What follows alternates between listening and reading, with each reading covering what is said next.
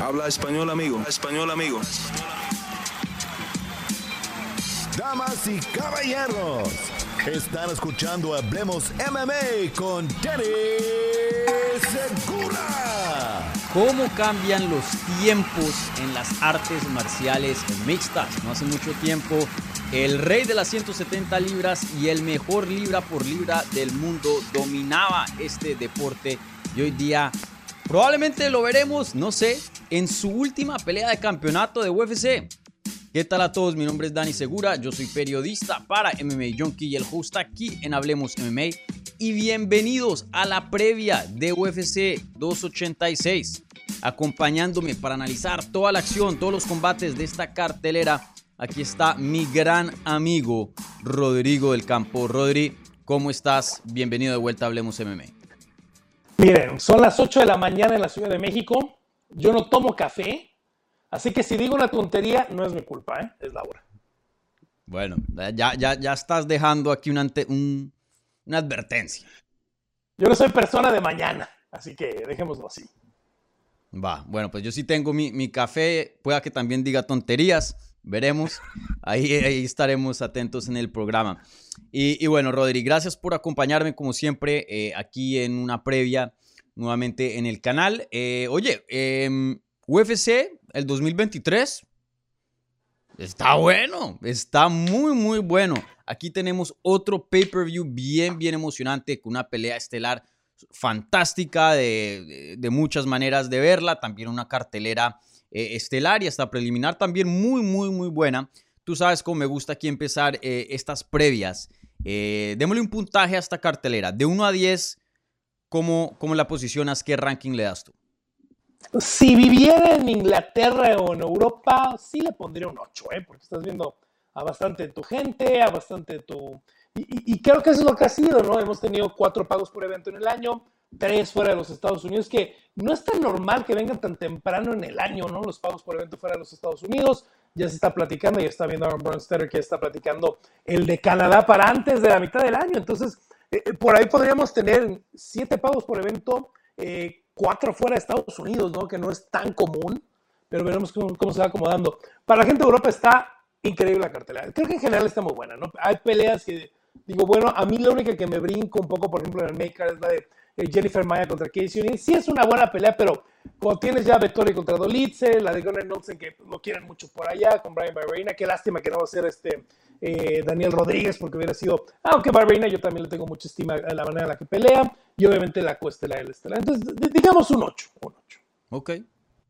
Eh, yo, yo estoy más entusiasmado, a mí me encanta el evento estelar de esa cartelera. Y, creo que eh, pueda que no hayan así combates súper grandes, pero por ejemplo la de Gage y Fisiv, me fascina esa pelea.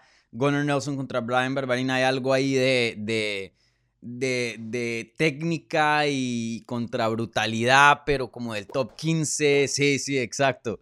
Eh, Casey O'Neill me parece un prospecto fenomenal. Marvin Vettori contra Dolitze, eso es como si pusieran dos toros ahí en, el octágono. Y, bueno, hay, varias peleitas en esa cartelera eh, preliminar que también me gusta. Yo, yo estoy de pronto un, un, poco más entusiasmado, no sé si es por el café. Creo que te falta a ti una copita de café.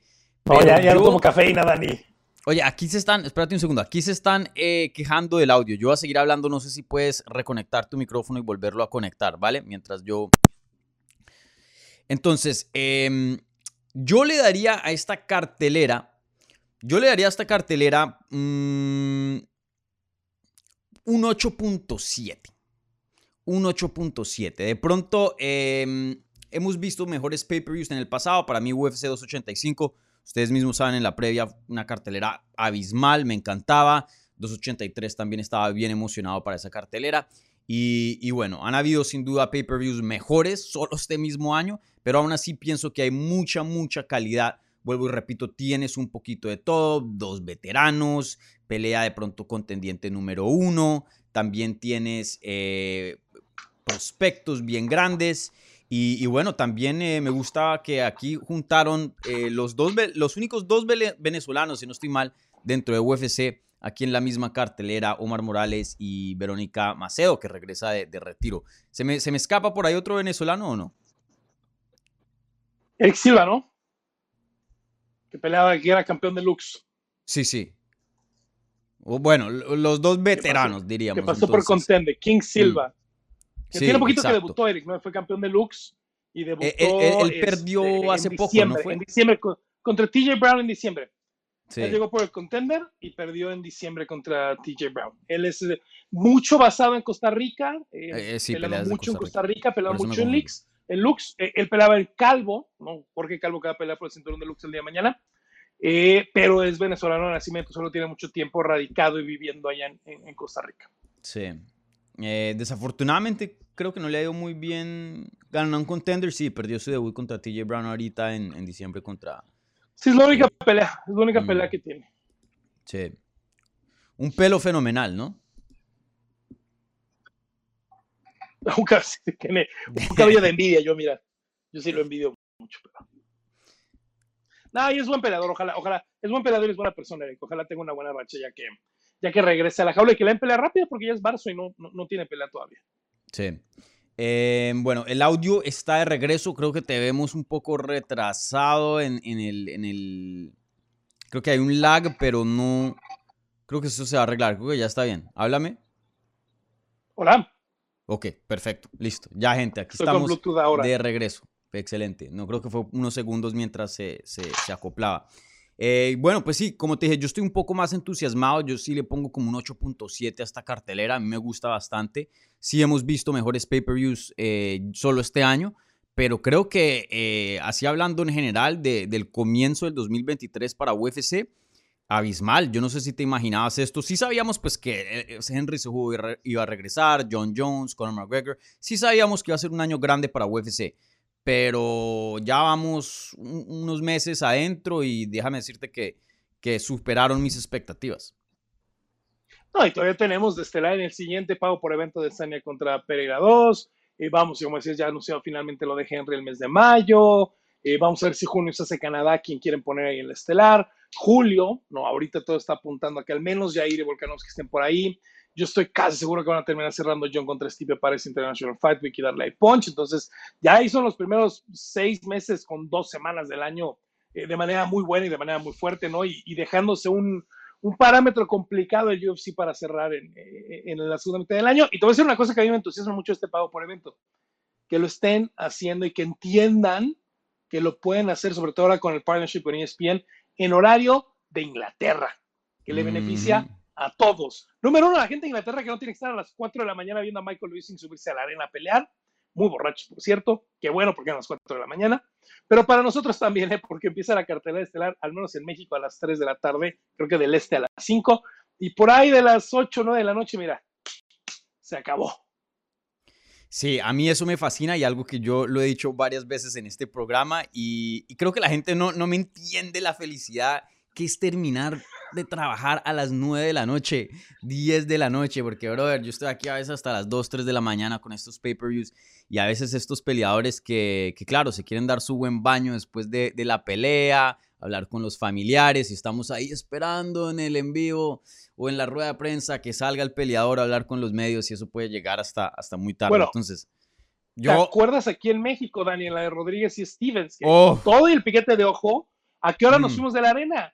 Yo, los que no sepan, yo llevé a. Dani a su Airbnb ese día, no encontrábamos dónde cenar, y era viernes en la noche en México que todo está abierto. Y no encontrábamos comida de lo tarde que era para un evento que empezó temprano mm, y que ni siquiera hubo evento estelar porque se picaron el ojo y se acabó en 30 segundos. Entonces, sí, sí, sí se termina de trabajar bastante tarde en los eventos, Sí. la verdad. yo, yo tengo, yo no sé si te conté, yo me enfermé esa noche. ¡No! Sí, fuimos a Polanquito y, y, y me comí un gyro de, ¿de qué fue? De, de camarones. Tú, tú fuiste inteligente y tú dijiste no, gracias. Porque te iba a Es que invitar. yo no como, yo soy alérgico a los mariscos, soy alérgico a los mariscos. Ya. Y mira que yo como seguido en ese lugar, qué pena. Sí, no, y yo había comido hace unas noches, eh, a- unas noches anteriores y todo bien. Y, y brother, rebote, food poisoning, No. pero terrible, terrible, terrible. Sí, sí, fue, fue no una buena experiencia. Pero bueno, esperamos que mi regreso a México sea pronto y, y mejor que, que... Bueno, ya he regresado al DF, más bien. Pero Sí. bueno, eh, ahora sí hablemos de, de esta cartelera. Y como siempre, gente, eh, empezamos de arriba abajo. Y antes de empezar, por favor, si le pueden regalar un like a este video, un buen review si están escuchando en audio en cualquier plataforma de podcast. Y si son nuevos, bienvenidos. Suscríbanse al canal para obtener más contenido sobre las artes marciales mixtas en español. Y bueno, como siempre, empezamos de arriba abajo, de lo más grande a lo más chico. Y obviamente eh, empezamos con la pelea que va a encabezar este evento eh, numerado. Y es la trilogía entre Leon Edwards y Kamaru Usman. Leon Edwards entra obviamente como campeón, Kamaru Usman como retador. Y, déjame y te pregunto esto. Em, para mí es una pregunta medio obvia, pero sí había visto algunas personas diciendo ya están como cansados de, las revanchas inmediatas de título, ¿no? El campeón pierde y de una vuelve y se hace otra vez. Y, sí he visto de, desde el punto de la fanaticada, igualmente mucha gente que trabaja en los medios, especialmente en inglés, un poco de fatiga en cuanto a eso y, una, un poco de, sed, un poco de hambre de ver nuevas peleas, nuevos matchups. Y mucha gente está diciendo, esta es una gran oportunidad para poner a Leon Edwards contra la mano de contendientes que hoy día hay en 170 libras. Obviamente se dio eh, la revancha de campeonato inmediata, la trilogía en total. Em, pero, pero tú, tú estás eh, bien con esta decisión de, de, hacer la primera defensa de título de Leon Edwards contra Kamaru Usman nuevamente. Y mira, les va a doler porque Alexa tiene que ser revancha, ¿no? A menos de que esté lesionada Valentina o algo, va a tener que ser revancha por la, la racha que tenía Valentina, entonces les va a doler más. Eh, pero te voy a decir una cosa, Dani, en el caso del Welter, a ver, número uno, yo estoy de acuerdo. Que no se nos olvide que Camaro Usman estaba a minutos de empatar la racha de mayor número de victorias consecutivas en la historia del UFC, que eran 16, que es la racha mm. que yo ya veo como la número uno. Yo, yo he platicado mucho, lo he platicado aquí en otros espacios.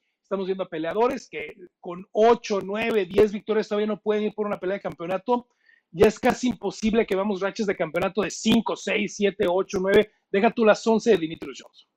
Para mí, la marca del UFC en la que tenemos que juzgar a los peleadores son las 16 victorias en fila. Y es por ese tema. Ahora, en el Welter había dos opciones. Número uno, Hamzat, que la gente se iba a enojar. Porque, ¿Por qué tan rápido? Porque ahorita, porque está bien. Y la otra, Belal, que acabó en el piquete de ojo. No, a mí me hubiera gustado que León hubiera peleado contra Belal después de ese piquete de ojo, no se hizo. Creo que a pesar de que hoy, por ejemplo, vemos también a Shafka Rahmanov muy cerquita, etcétera, etcétera, eh, creo que era la opción adecuada hacer esta revancha ahorita en marzo, sabiendo que podía hacer la pelea en marzo y de que quien ganara podía pelear antes del final del año. Sí. Eh, otra vez se escucha un poquito como un, feedback, eh, como un sí, como eh, del audio. No sé si puedes ajustar ahí unas cosas mientras, mientras yo hablo. Si es, no hay más. Es mi conexión. Si quieres puedo entrar y salir, pero es mi conexión. Porque sí, de audio ya no hay, ya no hay mucho que ajustar. Vale, intentemos eso y, mientras eh, yo hablo aquí, ¿vale? Bueno, entonces em, aquí Rodrigo se, va a reconectar rápidamente, eh, pero, pero sí, creo que opciones hay, opciones las había, ¿no? Eh, sin duda las opciones eh, existían, pero yo creo, en mi opinión, por más de que sea un poco cansón, por más de que mm, de pronto sí, la repetición de otra vez ver la misma pelea exista, y entiendo por qué, pienso que si eres un campeón dominante, ya has estado siendo dominante por mucho tiempo, tienes varias defensas de título, tú tienes el derecho de, de pedir una revancha inmediata. Ahora, si no la quieres porque quieres tomarte tu tiempo y que otra persona eh, pelee mientras tanto, está bien, está bien, pero, pero sí pienso que, que, que, que esa opción se te debe otorgar. Ahora, si solo has defendido el título una vez, algo así, de pronto no. Pero en este caso, eh, obviamente, Kamaru Usman, un campeón muy, muy dominante. Ya estábamos hablando de un peleador que le estaban patando la grandeza, en mi opinión, no, pero para muchos sí. Eh, a George St. Pierre, que pues es uno de los mejores de todos los tiempos. Entonces, eh, para mí, sí, Kamaru Usman tenía el derecho de, pedir una revancha inmediata. Y, mucho de eso también. De, de, no solo es por el mérito deportivo de la dominancia, pero la dominancia y un reinado largo también significa por lo general que también pues estás arribita de edad, pues ya que eh, un, jovencito de 20 años no va a tener cinco defensas de título, ¿no? Y que pues si has defendido tu título lo suficiente, usualmente estás en tu prime, ¿no? O muy cerca de tu prime, o afuera o empezando, lo que sea, si, si eres joven o más viejo. Y, no me parece justo de, tener un, peleador ya como Kamaru Usman a los 36 años de edad, después de todo lo que ha hecho en este deporte, mandarlo a nuevamente a la línea de contendientes y decir, bueno, consigue dos, tres, cuatro victorias más y, nos vemos en, un par de años. En un par de años pueda que no esté peleando. Entonces, si queremos ver un nivel élite de ese peleador, no podemos dejarlo esperar mucho tiempo y la revancha inmediata se tiene que hacer. Entonces, para mí, yo sí creo que, aquí es una, una buena elección de dejar a Kamaru Usman eh, regresar nuevamente con una pelea de título. Eh, entonces, entiendo por qué algunas personas de pronto eh, están cansadas, están un poco fatigadas con la idea de una revancha inmediata, pero, pero a mí no me molesta, a mí no me molesta. Y, bueno, Rodri, ahorita estaba hablando que para mí no me molesta ver las revanchas inmediatas. creo que si tienes un reinado largo, si meritas, se deberían hacer. Ahora, si defendes el título una vez nada más, creo que no. Eh, pero en ciertos casos hay que darle su respeto a los campeones y, no tienen que hacer otra vez fila de, contendiente para retar nuevamente. Entonces, para mí está bien esta pelea. Y, bueno, otra cosa que te quería preguntar, eh, y algo que había mencionado en la intro, ¿cómo cambian los tiempos, no? No hace mucho tiempo estábamos hablando de Kamaru Usman, el mejor libra por libra de este deporte. Ya esa conversación está muy, muy distinta. El rey de las 170 libras, muchos, incluyendo a Dana White, y sabemos por obvias razones, diciendo que ya superó a George St. Pierre lo que él hizo en su reinado como campeón. Yo sé, yo sé. Em, y hoy día está, no como campeón, retando por un título. Y, hay preguntas de qué tanto tiempo le queda en 170 libras en su carrera entonces, eh, ¿te imaginabas estar en esta posición? ¿Tú, ¿Tú pensaste que el reinado de Camaro Usman se iba a extender más tiempo de lo que vimos? Mira, e, e, es un síntoma o es una respuesta, Dani, de lo que hemos visto en los últimos años. Y a mí me quedó, yo lo venía pensando con lo de la racha de las peleas y lo había platicado en varios de mis lives, me quedó más claro después de la pelea del Exagraso. Ha cambiado mucho el estudio de los peleadores en los últimos años. Y a mí, eh, una de las cosas que me lo dejó bien, eh, en los principios de la pandemia, en 2020, estaba viviendo aquí en la Ciudad de México Marcelo Rojo, antes de que entrara al UFC. Y, tanto mi esposa como yo entrábamos mucho con él en, ese entonces. Él es muy bueno, pues ustedes podrán pensar lo que quieran de Marcelo, pero es muy bueno para analizar peleadores. Y es muy bueno para analizar tendencias. Y es muy bueno para explicarte cosas. Es una parte invaluable de una esquina, honestamente. y viendo cómo él me platicaba y, decía yo, esto se está acercando al fútbol americano y al fútbol colegial, y donde está ese dicho, ¿no? Este, cuando hay enough tape, cuando hay suficiente material para ver, te vamos a parar. ¿Por qué Tim Tebow tuvo éxito tres partidos del NFL y no volvió a tener éxito? Porque nunca hizo nada diferente. Y dame tres partidos y voy a parar a quien quieras. Y en el MMA está pasando algo similar. Y, pasó con Camaro Usman, que pues no es el peleador que más finaliza. Eh, pasó con Max Holloway, que llegó a su primera pelea de campeonato con más de 30 rounds en el UFC. Eh, Valentina Shevchenko llegó a esta pelea de Alexa Grasso con 50 rounds en el UFC. Y yo se lo pregunté esa semana a Alexa, se lo pregunté en, nuestro programa en tres rounds. Lo voy a ver, tiene más de 50 rounds. Vimos el ejemplo con Leon Edwards. Seguramente algo completamente específico que ustedes ya vieron y van a estar esperando en la pelea, ¿verdad? Y una vez me puso cara de... Y no quiso decir mucho. Y ya sabemos por qué. Entonces, creo que hoy estamos viendo que estos reinados largos están terminando porque los campeones no se están reinventando.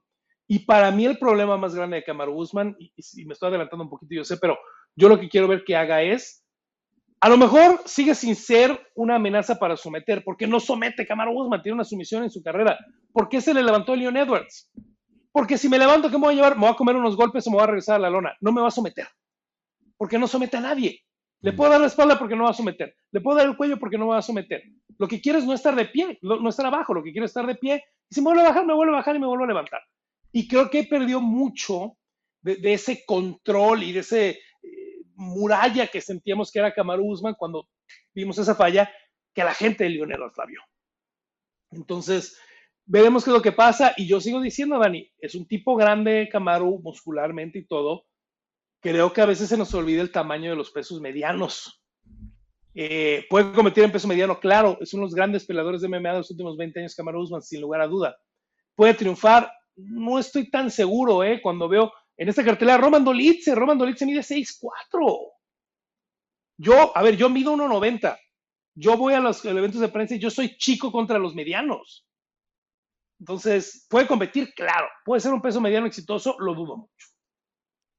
Mm. Sí, eh, a mí me sorprende mucho. Yo, yo sí pensé que en algún tiempo le iba a llegar eh, su fin, como a todos, a menos que te retires prematuramente, porque e, esa es la verdad. Si, si, si no pierdes como campeón es porque te retiraste prematuramente. ¿no? Si tú sigues defendiendo el título suficientes veces, alguien te va a descifrar. Pero yo, yo sí no pensé que iba a ser Leon Edwards.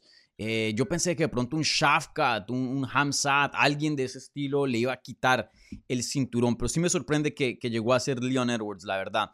Eh, sí me esperaba un reinado un chin más largo de Kamaru Usman en las 170 libras. Eh, y otra cosa que te quería preguntar, y tú, tú más o menos lo mencionas aquí eh, con estos comentarios que, dices. Me gustaría preguntarte de, cómo ves a Kamaru Usman en cuanto a su mentalidad, porque algo pre preocupante que yo vi en la pelea pasada, y yo se los había advertido, por más de que yo escogí a Kamaru Usman para ganar eh, en, su pelea pasada con Leon Edwards, les había dicho algo que no me gusta es que está haciendo ya, se volvió un poco Hollywood, ¿no? Vimos que llega con camiseta de seda, abierta, está hablando no solo de, de, saltarse las 185 libras para no pelear con Israel Azaña, pero de, de, una de saltarse toda una categoría y pelear en las 205 libras. Y dice que podía competir. Ya los reporteros le preguntaban a Dana White que si es una posibilidad, que cuándo va a ser. Eh, estaba hablando de George St. Pierre, mejor dicho. ¿Qué, qué no decían de, de Kamaru Usman, no? Y algo que, que, yo sí había dicho es que, ojo, sí lo veo un poco distraído. Está hablando de 205 libras, está hablando de su reinado, está hablando de, la película que hizo, esto, lo otro. Y lo veía muy, muy distraído y, y, hasta cierto punto creído, ¿no? Obviamente es el campeón, ah, te tienes que creer algo, ¿no? Pero, pero ¿cómo lo ves tú en esta ocasión? Eh, ¿Lo ves un poco, no sé, más humilde, un poco más enfocado en lo que vale, que es esta pelea el sábado? Y mira, que quede claro que es algo que le llega a todos, ¿no? Y nos ha tocado a ti y a mí eh, conocer a un peleador que tiene tres, cuatro peleas en el UFC o dos peleas en el UFC y de pronto es campeón y son dos personas completamente diferentes, ¿no? Y lo entiendes, entiendes porque ese shock, más a esa edad, ¿no? Este, teniendo cerca de 30 años o abajo de los 30 años cuando empiezan a ser campeones o llega este, esta etapa, ¿no? Fíjate que a, a, yo lo que Déjame quiero te ver es... un, segundo, se me olvidó Sí, otro, otra cosa ahí. Canelo. Claro. También estaba hablando de una pelea con Canelo. Mejor dicho, hablando de todo el mundo menos Leon Edwards. Que esa, te lo juro, que a mí me hubiera encantado que se diera Dani. ¿Ah, Porque hubiera sido la pelea más fácil de la historia de Canelo. Y la gente que tanto anda, como decimos en México, y perdón por la grosería, mame y mame con los peleadores de MMA en el boxeo, mira. Porque esta es una pelea que si Canelo se hubiera dado la gana, hubiera durado 60 segundos, ¿eh? Mm. Si no es que menos. No tiene nada que hacer, pero bueno, es otro tema Sí. diferente. Es, es eso número uno. Ahora, esa parte le podría ayudar, Dani, porque yo lo que quiero ver es la confianza después de un knockout como ese, en un momento como ese. A lo mejor es algo que te puede ayudar a justificar. Bueno, me noqueó porque estaba distraído. Me noqueó porque estaba hablando de algo más. Me noqueó porque no estaba enfocado. Me noqueó porque estaba haciendo la película, porque estaba hablando de Canelo. Pero este campamento me voy a enfocar al campamento y no me lo va a volver a hacer. Entonces, a lo mejor le puede ayudar. Ahora, él sí tiene una gran ventaja en su campamento. ¿no? Trevor Whitman es un entrenador que ha visto perder de manera espectacular a muchos de sus pupilos, que los ha visto noqueados, sometidos y que los ha traído de regreso Mm. y que los ha vuelto a sacar a un buen nivel.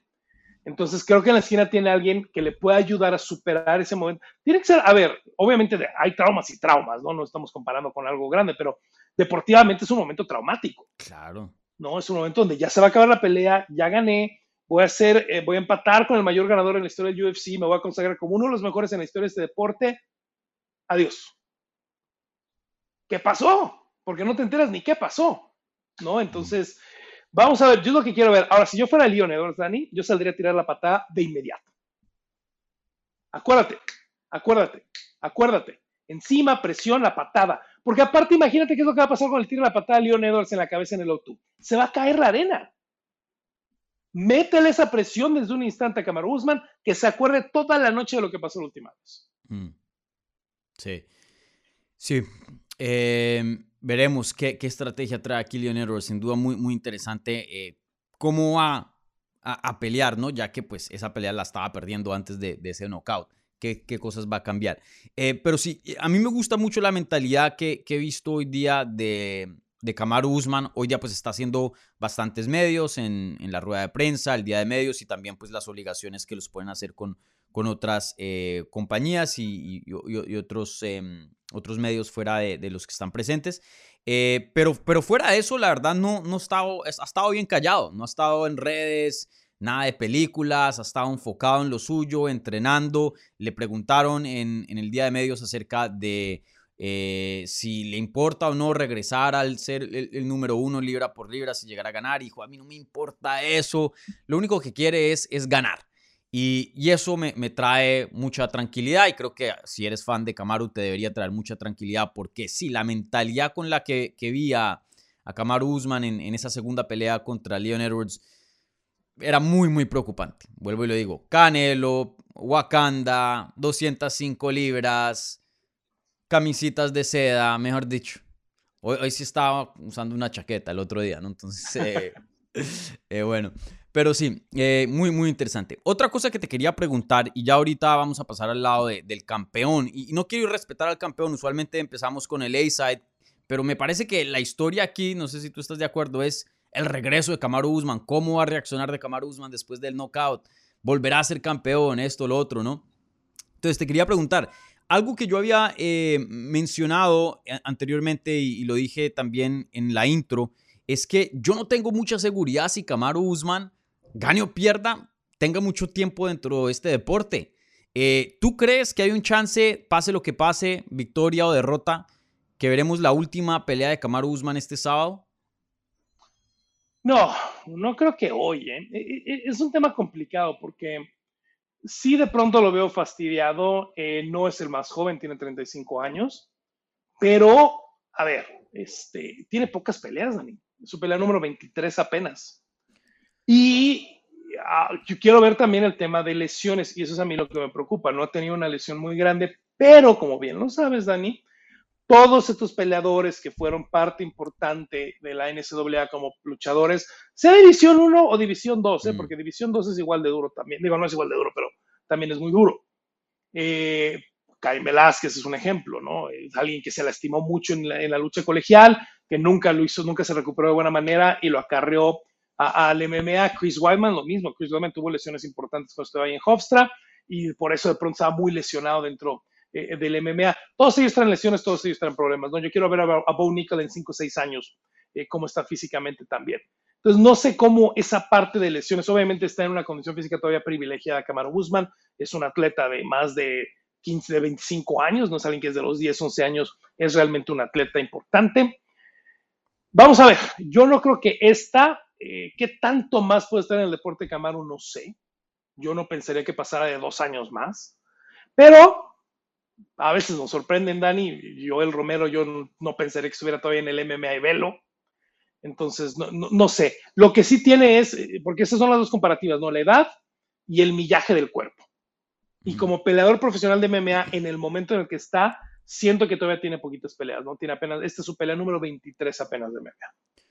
Sí, yo, yo he escuchado detrás de las escenas eh, y bueno, también ha, ha habido cosas públicas, ¿no? Él mismo ha comentado sobre esto y, y otras personas cercanas a él han, han, comentado esto públicamente, pero las rodillas de Kamaru Usman son un desastre.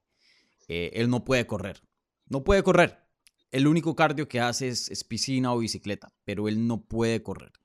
Eh, y para y sobre todo el estilo de Kamaru Usman, si tuvieras un estilo como Dazaña, que es más evasivo, más de precisión, pero él es físico, él es un estilo físico. Eh, no sé qué tanto quiera, quiera pelear. Eh, y, la verdad es que ya se ha hecho un buen dinero como campeón. Pues estuvo en, en Wakanda, ¿no? Eh, no me da la impresión que es como un Conor McGregor que le gusta gastar así muchísimo, ¿no? Me parece que pues es alguien relativamente eh, conservador, diría yo, con, con, con, su dinero hasta cierto punto. Yo pienso que, en mi opinión, pienso que él está como una posición como la de Glover Teixeira o la de Stipe, que voy a seguir peleando mientras me den peleas de campeonato. Y si puedo encontrar peleas de campeonato, no peleo, porque tú sabes que ahí es donde viene el dinero. Peleando como contendiente es otra cosa. Entonces, Stipe Miocic ha dicho eso. O sea, si, regreso contra el campeón, bien. Si no, me quedo retirado. O sea, yo solo voy a pelear en peleas de campeonato. Gloria Teixeira apenas se le acabaron los chances de pelear por el cinturón que, vimos cuando perdió contra Llamado Geo. Nos vemos. Eh, pienso que pueda que, eso exista. Si llega a perder, yo creo que va a haber la lista de contendientes. Shafkat, Hamzat, Burns otra vez. Eh, no, no sé si tenga el hambre Belal Mohamed de, meterse otra vez a, la piscina y a comprobarse eh, en una, dos, tres peleas para volver a, retar. Eh, veremos, sin duda muy, muy interesante. Eh, ahora déjame te pregunto acerca de, Leon Edwards. Leon Edwards em, hoy día, em, un peleador que literalmente definió el 2023, si el 2022, perdón, si hablamos de, de, las cosas más grandes que pasaron en el 2022, no nos podemos, em, no podemos eh, tener esa conversación sin mencionar ese knockout tan brutal que tuvo Leon Edwards. Y, te quería preguntar esto. Em, él está en una posición muy, muy curiosa porque sí ganó y ganó de una manera, de una manera brutal. Noqueó a Kamaru Usman. ¿Cuántos memes salieron de eso? Un mundo. Eh, pero no nos podemos olvidar de que por más de que eso sea lo más grande y muy impactante, él estaba perdiendo esa pelea y por mucho. Y algo que yo he visto que se ha vuelto una, una, una historia acerca de este combate es la, es la altura. La altura, la altura, la altura. Leon no estaba en sus mejores condiciones. Y, yo había mencionado esto en el episodio eh, pasado de Hablemos Live. Yo no sé qué tanto creo eso. Y hay una, un problema, eh, pienso yo, en los medios en general, en inglés, español, en cualquier idioma, que a veces hay una narrativa, una historia y los periodistas se aferran mucho a eso y, de pronto no hay tanta sustancia. Pero, pero se vuelve una realidad eso y, y, y, dele y dele con el tema. Para mí, yo, yo, no vi un peleador exhausto, yo no vi un peleador fatigado con Leon Edwards, yo vi un peleador eh, derrotado, un peleador eh, sin ánimo. Eso fue lo que yo vi en esos rounds. No sé si tú tienes una opinión distinta. Alguien exhausto, vayan y vean la pelea entre Luke Rockhold y Pablo Costa antes de ese combate, que literalmente se, ponían los brazos en la cintura, en las rodillas y no podían tirar golpes. En Leon Edwards, claro, exacto, algo cansado estaba. Obviamente, una pelea de cinco asaltos, pero yo creo que era más la mentalidad que esto de la, de, de la altura. Es el no poder hacer nada. Sí se pudo levantar, pero era lona, lona, lona, underhook, underhook, y metía el wizard, intentaba mover y nada, nada, nada, ¿qué muevo? ¿Qué hago? Era eso. Acabas de hacer un caso, Dani, por la diversidad en los medios, ¿eh? Porque ¿por qué a ti no te parece que fue la altura o por qué a mí no me parece que fue la altura? Porque conocemos la altura, porque sabemos lo que es vivir en la altura, porque sabemos realmente lo que te puede hacer la verdadera altura, no 1200 metros. ¿Va a bajar tu rendimiento? Sí. Tu rendimiento, no el de un atleta de alto rendimiento. Arriba de una milla, arriba de acercándote a los 2000 metros, ok. Por ejemplo, yo me acuerdo mucho, hace muchos años, cuatro años casi, hubo un show de Combate Américas en Guadalajara. La gente no se puso a investigar que Guadalajara está casi a la misma altura de Denver. Mm. Son casi 1600 metros. Y hubo varios que llegaron y, oye, sí está dura la altura. Pero nadie se puso mal, ¿eh? A nadie se puso mal. Arriba de 2000 metros, platícame qué fue la altura. Con mucho gusto. Abajo de 2.000 metros, para un atleta de alto rendimiento, para un atleta de nivel mundial como los Leon Edwards, les gusta o no les gusta como pelea, no. Para mí no fue la altura. Ahora, de buena fuente te digo que Luke Rojo le entrenó dos semanas para esa pelea. Y te lo digo con esas letras. Y se notó. Mm. Y te apuesto que Pablo Costa, lo mismo. Y se notó. Porque fueron los únicos de esa cartelera que se poncharon, como decimos en México, de esa manera. Yo no creo que haya sido la altura, yo creo que fue desesperación, frustración y el estilo de tanta presión que Camaro Guzmán pone, ¿no? Y, esa condición de lucha que tiene, como lo acabamos de ver con Merab, ¿no? La, la manera que te presiona Merab Dolashvili 25 minutos, estás a la altura que estés, vas a estar deshecho y vas a estar destrozado, ¿no? Entonces, yo no creo que haya sido eso y estoy muy de acuerdo contigo, Dani, que en cuanto a alguien grande, no tiene que ser de respeto, ¿eh? Grande dice, fue esto, ahí van todos fue esto, fue esto, fue esto, fue esto, fue esto, fue esto, fue esto, fue esto. Sí, e, eso he visto mucho y, la verdad que sí, yo no vi un peleador que estaba ahí, que no podía respirar, yo vi un peleador quebrantado, un peleador derrotado eh, en la lucha, en el clinch, la verdad que lo estaban dominando y creo que él estaba viendo su único chance, porque recuerden, no es que Leon sea, ahora lo vemos con ojos distintos, pero en ese entonces él tuvo que rasgar hasta el top y, la verdad que la sufrió hasta más que Kamaru cuando llegó a ser campeón y él de pronto ya estaba viendo, este es mi último chance de ser campeón y, se me está yendo. Y bueno, sabemos qué fue lo que pasó, tremendo knockout. Em, pero sí, eso, eso creo que y por eso tengo mucha curiosidad de esta pelea. Ahora que esa excusa no está, porque no están peleando en Londres, no hay altura aquí. Veremos cómo es la actitud de este campeón de Leon Edwards cuando las cosas se le ponen difíciles, si es que le llegan, si es que se le llegan a poner difíciles contra Camaro Usman, ¿no? Y tú sabes que cuando es la altura lo hemos visto. ¿Qué es lo que pasa cuando es la altura? No hay suficiente oxígeno para convertirlo en energía en tu cuerpo y meterlo a la sangre. Y no es la boca tantito abierta, ¿eh? Cuando es la altura, es una desesperación de boca abierta de que no hay suficiente oxígeno en el aire. Eso es lo que pasa cuando alguien está teniendo un problema con la altura. No es nada más la. Eh, antes del quinto round está cansado León, pero acabo de volver a ver la pelea. Está en la esquina y está así. Mm. La boca medio abierta, no sé qué, medio le quitan el bucal. Eso no es una persona que está sufriendo con la altura, ¿eh? Perdón. Sí, sí, 100% de acuerdo. Entonces veremos eh, ahora en eh, sin altura cómo va a ser el desempeño de, estos dos peleadores. Sin duda muy, muy interesante. Y, otra cosa que te quería preguntar. Em, ¿Tú quién crees, hablando fuera de, de, de en cuanto a negocio, entre nos, aquí nadie está escuchando, ¿no? ¿Quién crees que UFC quiera que gane? Ninguno. No contest y hacemos Shafka contra Hamza. Porque, no, Camaro, probablemente. Camaro. Eh. ¿Tú crees que Camaro? Estimo mucho a León. Estimo mucho. Mira, Camaro de pronto puede ser duro con el UFC o puede decir cosas a lo mejor que no le gusta la promoción. Eh, León, como decimos en México, es muy gris. Es muy calladito, es muy tranquilo, es muy reservadito. Eh, por ejemplo, Brandon no es una persona que hable mucho de pelear, ni mucho menos, pero eh, la actitud que tiene hace que la gente lo adore. Jair tiene como esa mística de está loco, no está loco, y qué va a hacer este, va a brincar, va a saltar, qué va a hacer, eh, etcétera, etcétera. Eh, Volkanovski, este tipo rudo, lo que quieras, ¿no? Y Leon es como, como gris, decimos aquí, como muy tranquilo, muy en paz.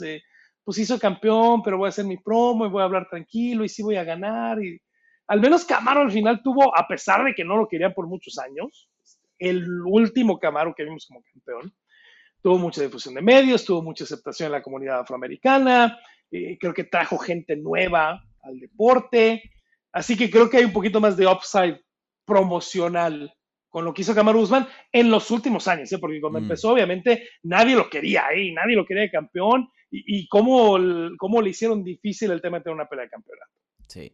Te pregunto porque sí, en cuanto a mediático y en cuanto a quién te puede dar un promo y quién tiene más nombre y quién emociona más a la, a la fanaticada, yo diría que sí, es Camaro Guzmán, tienes toda la razón. Pero no nos olvidemos, por más gris de que sea Leon, Edwards, estoy de acuerdo contigo, em, es británico. Y UFC hoy día, fuera de, de, Estados Unidos, el mercado más importante, diría yo que es em, Inglaterra, ¿no? Ya van, van, van más a Inglaterra que a cualquier otro país. Yo diría que hay unos que le tienen que invertir lo que le invierten lo de Inglaterra, ¿no?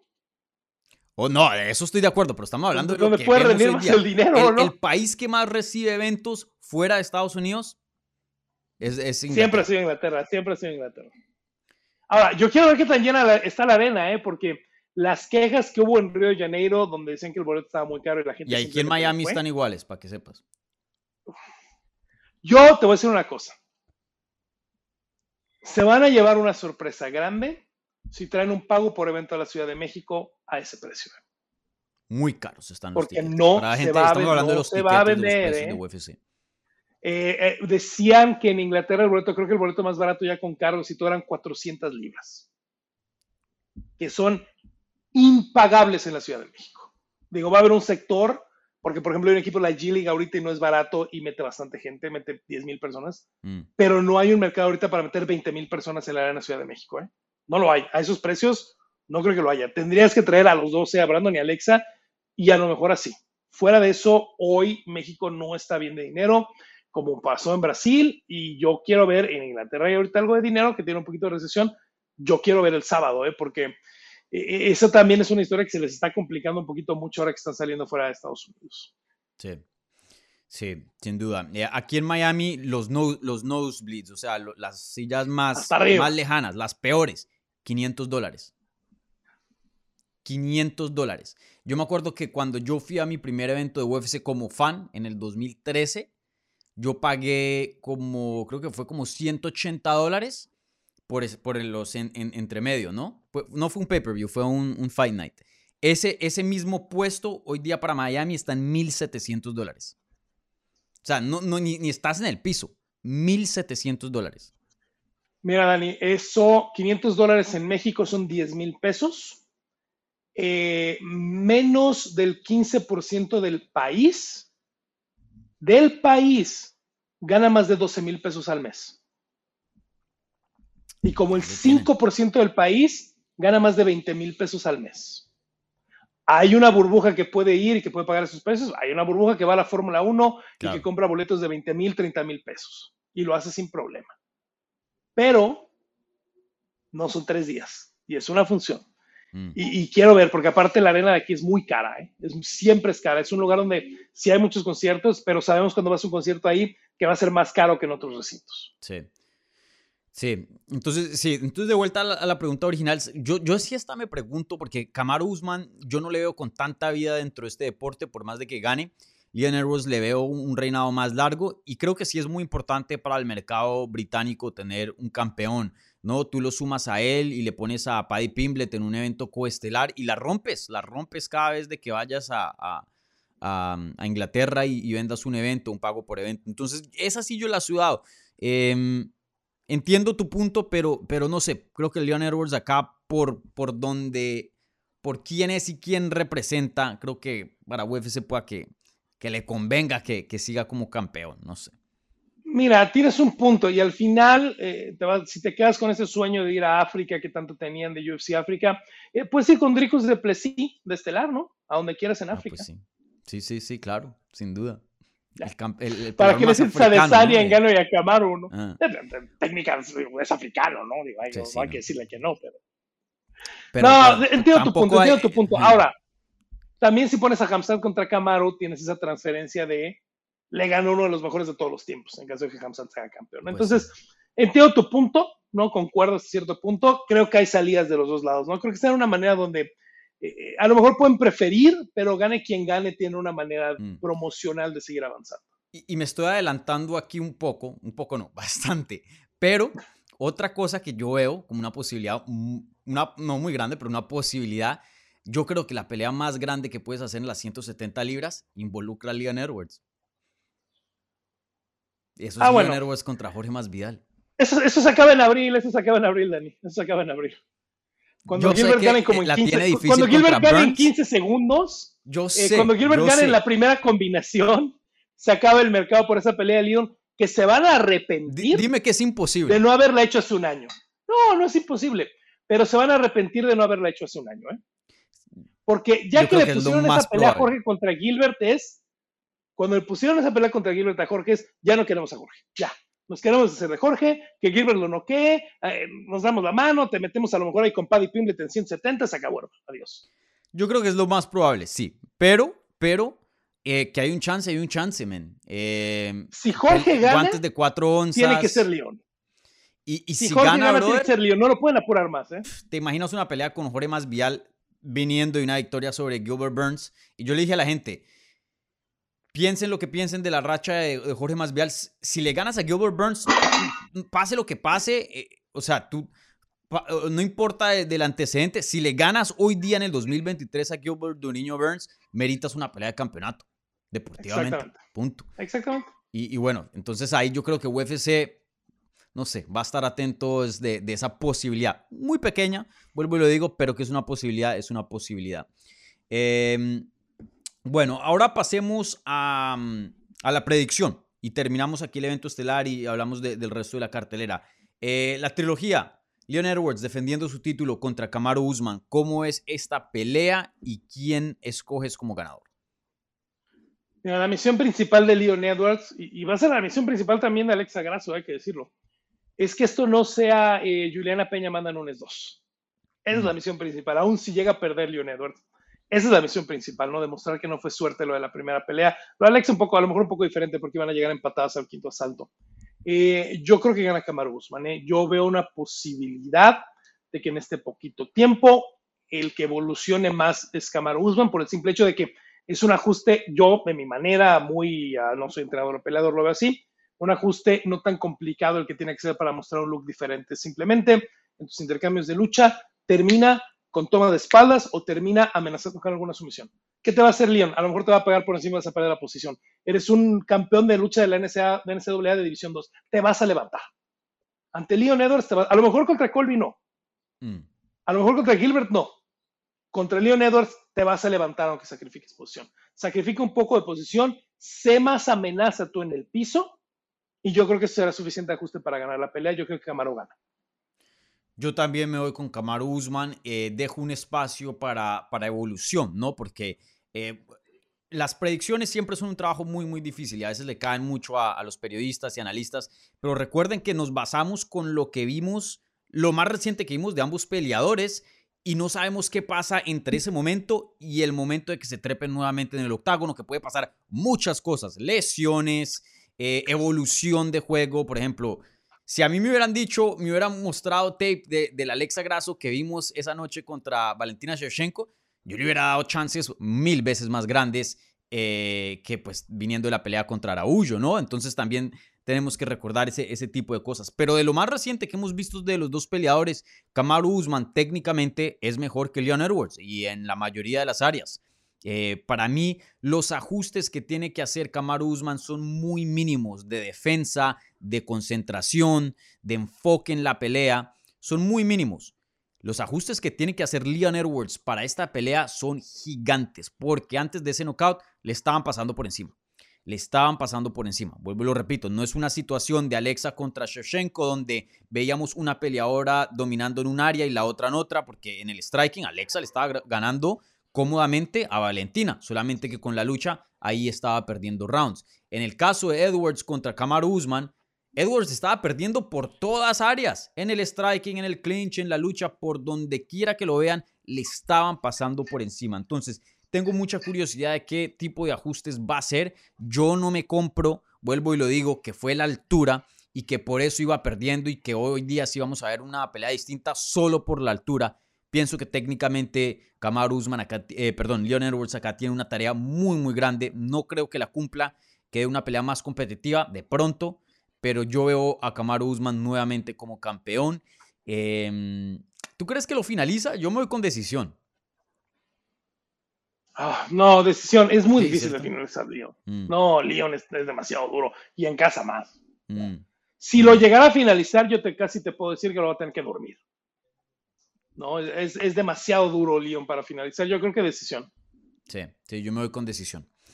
Bueno, eh, ahora pasemos al evento coestelar de esta cartelera en las 155 libras. Justin Gagey se enfrenta contra Rafael Fisiv. ¡Qué peleota! Y, y me encanta esta pelea no solo por obvias razón- eh, razones, por la acción que promete, pero también me encanta de que UFC esté cambiando un poquito el matchmaking de ese top 5 de las 155 libras. Por mucho tiempo se estaban peleando entre ellos mismos y luego teníamos unos jovencitos buenísimos en el top 10, pero no tenían oportunidades de volverse nombres dentro de la división porque no peleaban contra ese top 5. Ahora con este tipo de peleas que, que estamos viendo y creo que este es el ejemplo perfecto, eh, creo que UFC ya está diciendo que ya, ya es hora de, de meterle nuevos ingredientes aquí a la sopa y ese nuevo ingrediente es Rafael Fisiv. Eh, ¿Compartes ese, esa opinión eh, de, de, de, qué tan refrescante sí. es ver este matchup? Vamos a darle bueno, nuevas peleas a Mateusz Gamrot. Vamos a darle finalmente a Benel Darius, que tiene 10 años pidiendo una oportunidad de la pelea contra Oliveira. esta pelea contra Fisiev. Eh, creo que el más mediático de todos ellos, el que la gente quiere más, eh, eh, es a Fisiev. Por el estilo de Mm. Fisiev, creo que es una muy buena pelea la que le están dando contra Justin Gaethje. Y creo que lo mejor para nosotros aficionados es que Justin Gaethje viene de 10 meses de no pelear. Mm.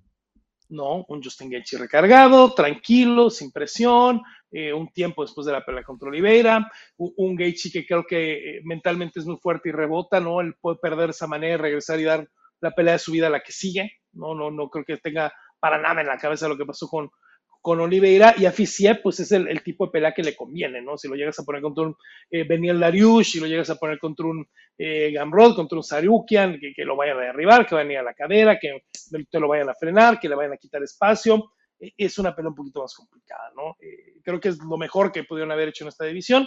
Veremos que sigue para Mahashev, por ejemplo, pero hay que empezar a darle esos retos a los Poiriers y a los. Ujú. Lo de Chandler, bueno, pues se nota que ya lo movieron, pero dejar, como lo, de- como lo empezaron a hacer en el peso pluma, que empieza a subir esa espuma que está ahí, pero al ser la división más complicada, la, la más atareada de todas las del UFC, ahí está lo de Mahashev, ¿no? 10 peleas para tener una pelea de campeonato, y eso es lo que es, casi, casi está pasando con todos.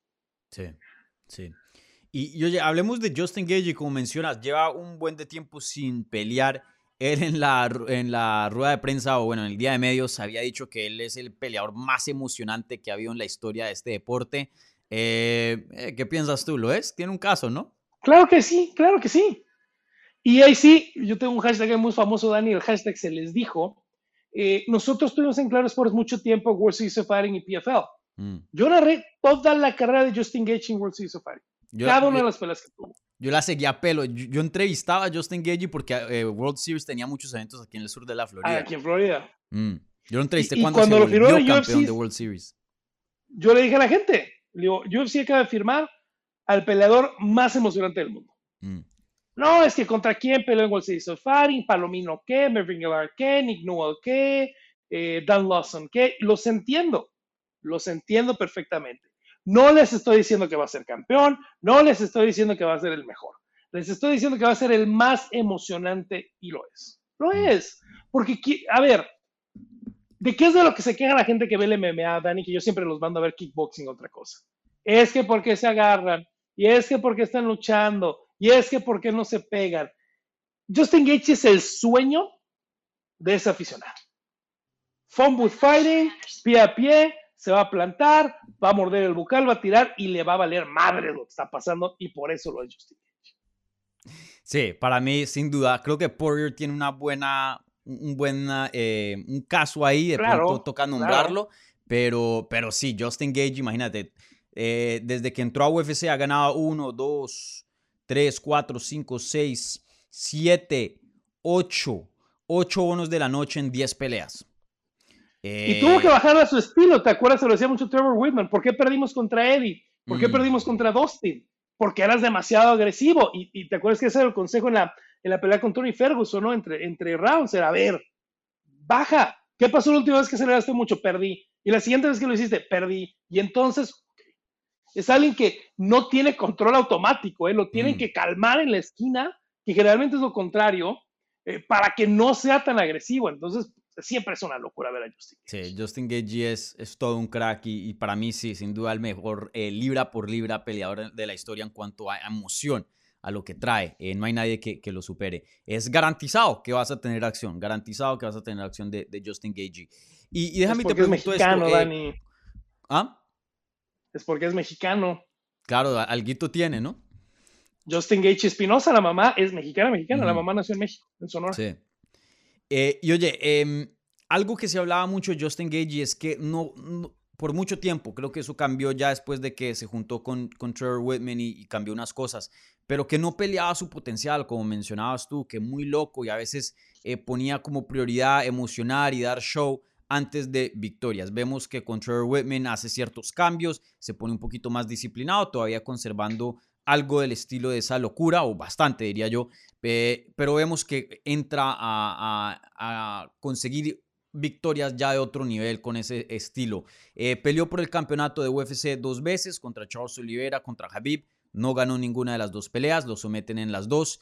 Eh, hoy día con 34 años de edad, un millaje pero increíble, él es como una Toyota de 500 mil millas. ¿Tú crees que hay un chance de que vuelva a pelear nuevamente por el título y que pueda ser campeón? Mira, yo creo que esta es la pelea que nos, nos, va a decir qué es lo que va a querer hacer con el resto de su carrera y creo que ellos lo saben y que lo sabe. Eh, tiene la, la, desfortuna de que se han parecido tanto los últimos tres campeones, ¿no? A pesar de que mm. eh, Olivera al final tiene ese gran bonito Muay Thai que, que no tuvo en gran parte de su carrera. Eh, son peleadores que te van a minar, que te van a luchar, que te van a llevar al piso, que te van a trabajar. Mahashev es, es algo similar, ¿no? Que sean muy diferentes. Y el striking de Mahashev cada vez está mejorando más. Eh, creo que se está poniendo, yo pensaría que están poniendo esta pelea de, límite para eso, Dani, porque si no, no hubiera tenido sentido tomarla, ¿no? Vamos a tomarla, vamos a ver cómo nos va, vamos a ver si ganamos y de ahí hacemos una decisión. Yo pensaría que si llega a perder esta pelea, Dani, o si la pierde de mala manera, eh, puede perder, sí, de mala manera lo veo muy complicado. Eh, yo creo que si la llega a perder o la pierde de mala manera, a lo mejor estamos viendo un caso pues no igual al de Stipe, ¿no? Porque no le van a estar dando peleas de campeonato, mm. pero creo que sí podemos estar en la orilla de esa transición al peleador de peleas de showcase, Dani. Dame una pelea interesante, dame una pelea divertida, dame más vida en el 170, dame Paddy Pimblet por acá, eh, dame una estrella por acá, un Conor McGregor por aquí, eh, dame una revancha contra Michael Chandler, porque la primera pelea fue una locura. Mm. Ese tipo de peleas ya, ¿no? Vamos a meternos dinero, vamos a tomar peleas divertidas, peleas interesantes, ya no necesariamente vamos a atacar al campeonato. Obviamente lo de Chandler es, eh, sí, solo son 27 peleas, pero 27 peleas a qué nivel y con qué daño, mm. ¿no? Y, a los 34 años de edad también. En alguien que yo creo que es el All American de la División 1 de la NCAA, Dani, que menos ha usado su lucha en la historia mm. del MMA y que no lo va a usar y que no va a cambiar. Sí. Sí, creo que esta pelea va, a definir esto. Eh, y creo que para muchos eh, de sus top 5 les va a llegar este tipo de peleas. Eh, como a Poirier, como a muchos, que va, o sea, ¿dónde estás? Ok, has estado en el top 5, te hemos dado tus oportunidades, pero ya es tiempo de de, de verdad comprobar si eres top 5 de la división. Pelea contra estos que vienen ascenso del top 10. Si les ganas, pues bueno, sigue.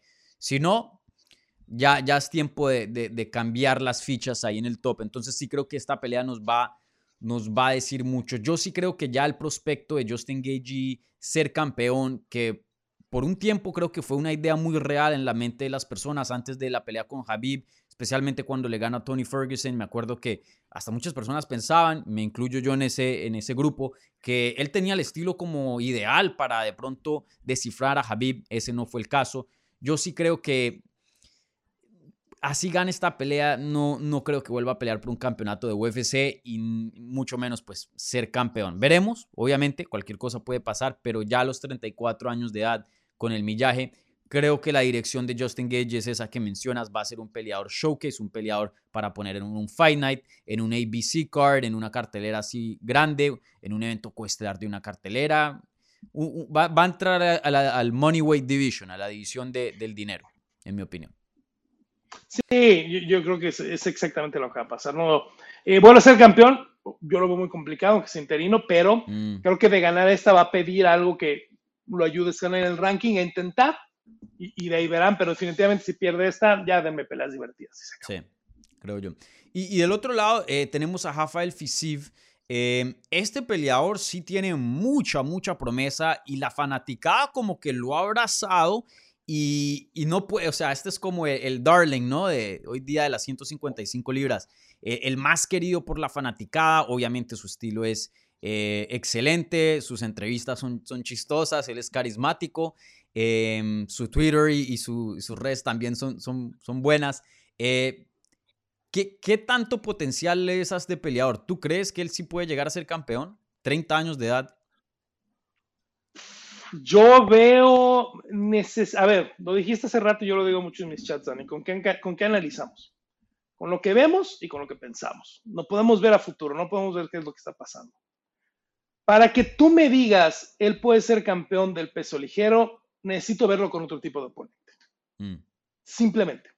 Lo necesito ver contra un Gamrot, eh, lo necesito ver contra un Benny Dariush, eh, lo necesito con alguien que lo va a sentar en la lona 50 veces y que no es un veterano, como Jafa Dos Años, que apenas del peso ligero ahorita y que llega muy desgastado a las peleas. Eh, a ver, respeto mucho lo de Fisiev. Es un gran peleador, puede ser campeón, lo que quieran, puede ganar incluso el sábado. A mí me sorprende que sea favorito tan grande. Si yo tengo 100 pesos que no quiero volver a ver para la cartela de este fin de semana, a Gage, porque el momio es muy bueno. Menos 245 me parece exagerado para un Fisiev que perdón y respeto a todos sus oponentes, pero comparado contra Justin Gaethje no ha peleado contra nadie. Rafael dos años, el de mayor nivel, en un momento de su carrera muy tardío, donde se muere casi dando 155 libras, donde llega muy desgastado. A ver, eh, Magomed que fue la que perdió. Alex White, Mark Dakise, Genato Moicano, que era un 145, que ahora es ligero.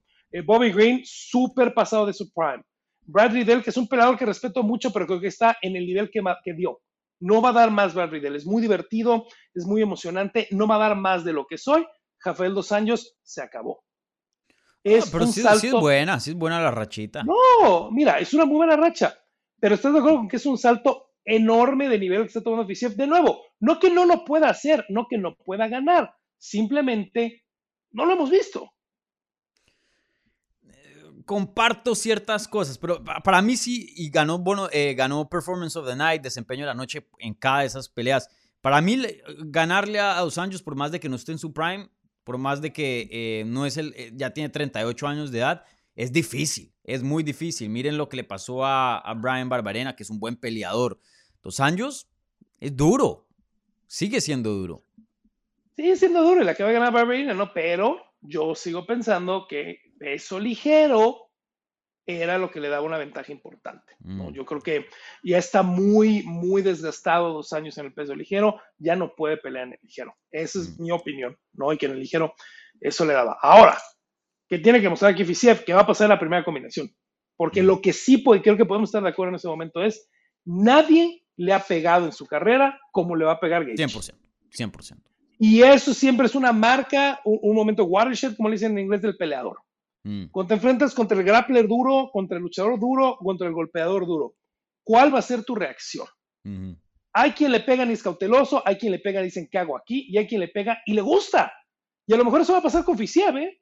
A lo mejor lo va a conectar Gaethje y se va a reír y para el frente dice, perfecto, si él no me hizo nada, nadie me va a hacer nada. E, e, eso sí, Pero, lo seguro. No lo hemos visto. Mm. No lo hemos visto. Sí, sí estoy de acuerdo de que yo estoy un, poco, le doy un poco más valor, pienso yo, que tú a, a, esta racha que tiene Fisiv y de pronto a su, a su potencial, eh, pero sí estoy de acuerdo que Gage es el oponente más duro con quien lo han puesto comparado a sus otros oponentes por mucho, eh, sí es un salto aquí de, de nivel que está tomando, los mismos rankings lo indican, ¿no? Y, bueno, veremos. Yo creo que Fisiv tiene un, buen potencial y esta pelea nos va a decir bastante, pero si todavía le faltan otros estilos de pelea, eh, especialmente lo que es el, grappling, un, un un, un Sarukian. Eh, es el campeón, ¿no? Entonces creo que ese tipo de estilos nos, darían saber mucho de su potencial si, si es que le llegara a ganar a, esos nombres a futuro. Eh, predicción para este combate. Gaethje por knockout. Creo que se va, como decimos en oh. México, creo que se va a calentar Rafael Fisiev. Creo que se va a meter al intercambio loco. Creo que va a querer tirar demasiado. Y el que me pongas enfrente que quiera hacer eso, aún en este momento de su carrera, Justin Gaethje lo va a noquear. Esa sí no me la esperaba, Rod. el domingo me reclaman. el domingo, si me equivoco, con mucho gusto, y me equivoqué horrible de lo de John Jones, si me equivoco, con mucho gusto el domingo les tuiteo, me equivoqué. Yo me voy a ir con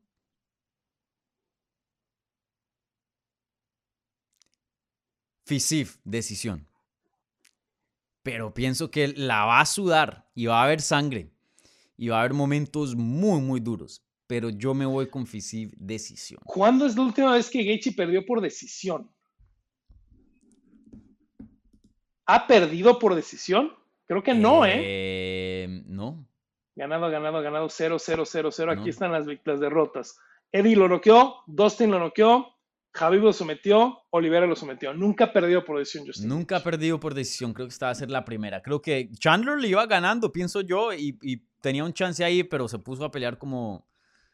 No muy responsable, digamos. ¿Cómo no te tienes que poner a pelear contra Gaethje? Exacto. Creo que Fisib es más inteligente que Chandler. Creo que tiene las habilidades para, para técnicas para superarlo y, ganar en los puntos. Y ahí lo que, lo que vamos a poner a prueba de, de es su quijada y sus huevos.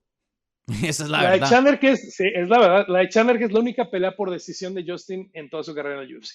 Tiene Mm. más victorias por decisión, pero la única vez que se dio las tarjetas en el UFC es la de Chandler. Mm.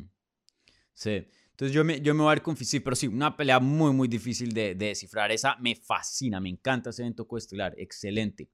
Bueno, rápidamente quiero analizar las otras peleas de la cartelera eh, estelar. No nos vamos a tardar mucho tiempo. y Ya luego en unos minutos vamos a contestar sus preguntas. ¿Vale? Entonces, eh, si quieren hacer una pregunta, por favor pónganla ahí en el live chat y nosotros se las vamos a contestar. Las preguntas que vengan con un apoyo al canal, una donación reciben prioridad, pero no exclusividad y pueden acudir a lo que es el super chat para hacer eso. Y como siempre, denle un like a este video si son tan amables. Eh, y si están escuchando en podcast, en audio, por favor, un buen review en cualquier plataforma que estén usando. Y como siempre, si son nuevos, bienvenidos, suscríbanse aquí al canal para más contenido sobre las artes marciales mixtas. Eh, rápidamente, Gunnar Nelson contra Brian Barbarina, eh, Bar Barberena, perdón, después de ese evento coestelar.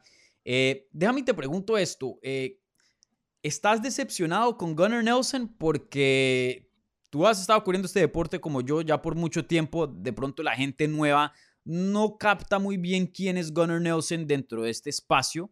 Eh, pero hace unos años atrás, cuando él estaba invicto y, estaba entrenando, o bueno, sigue entrenando, pero estaba, eh, era parte de, mm, del crecimiento y del éxito de SBG Ireland, que era, es el gimnasio, eh, el, el, equipo de Conor McGregor.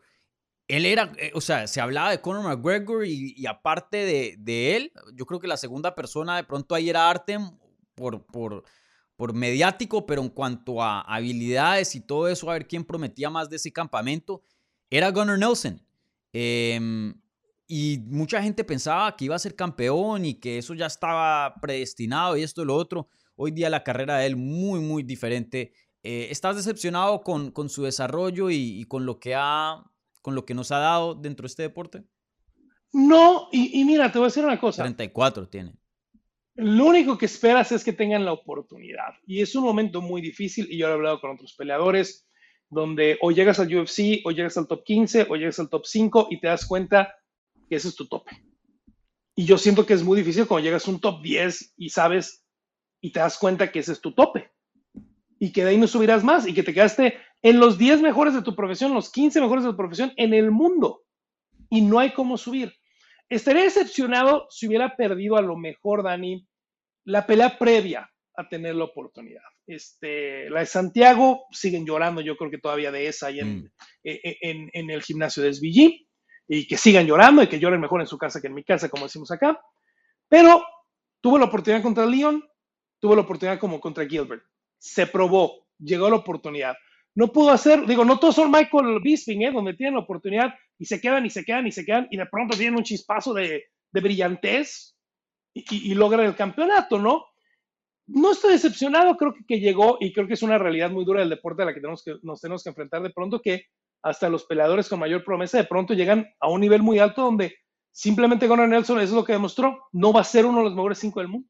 Ahora, sigue siendo un gran peleador y sigue teniendo una gran carrera mm. y no tiene nada de qué llorar, ¿no? Pero deportivamente yo creo que es muy difícil saber que llegaste a la élite y luego no pudiste avanzar a la élite de la élite, que fue lo que le terminó pasando a él. Ahora, no había pe peleado el año pasado, pero no había peleado en tres años sí. y ahora tiene casi un año de, de, no pelear, ¿eh?